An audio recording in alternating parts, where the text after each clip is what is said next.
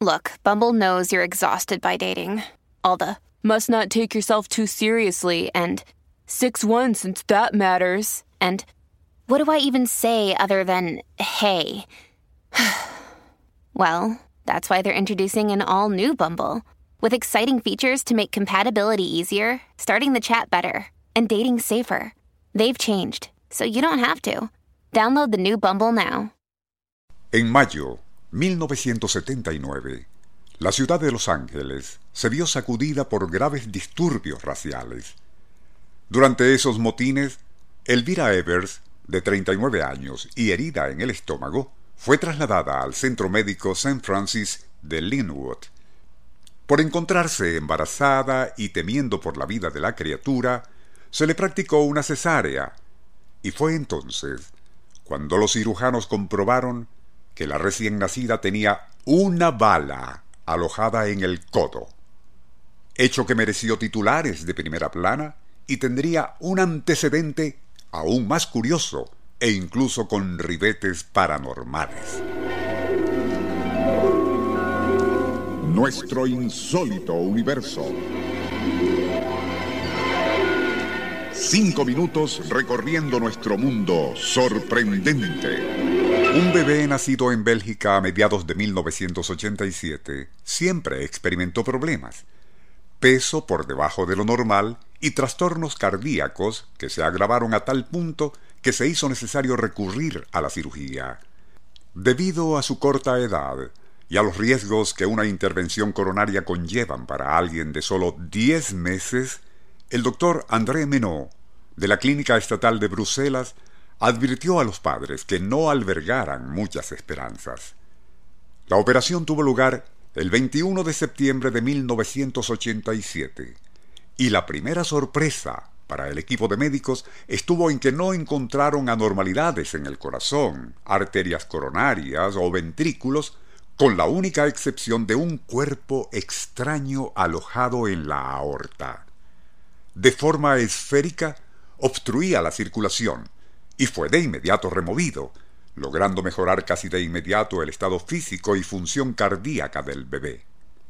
Al principio, tanto el doctor Menot como sus colegas presumieron que la obstrucción de casi un centímetro y medio era una acumulación de calcio, pero al ser limpiada y sometida a exámenes de laboratorio, resultó ser metálica.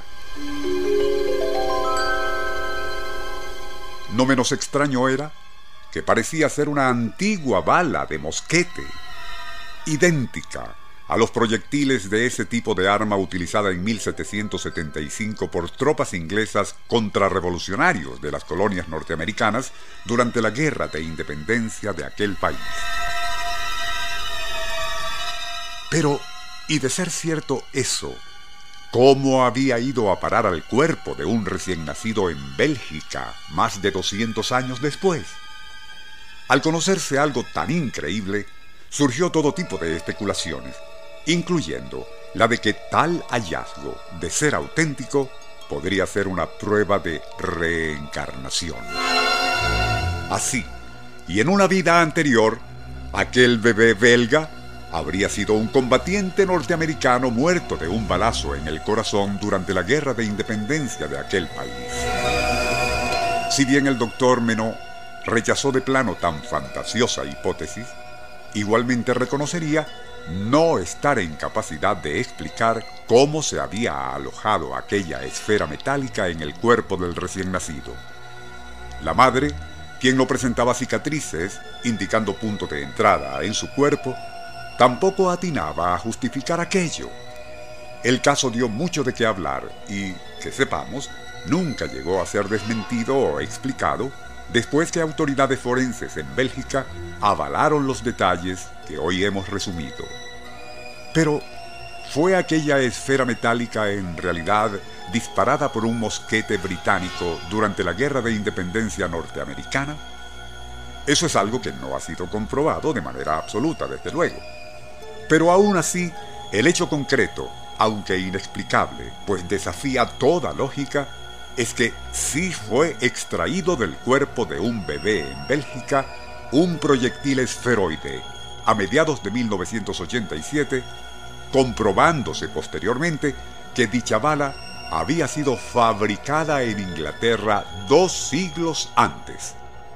El enigma reside en cómo y por qué fue a parar al cuerpo del pequeño.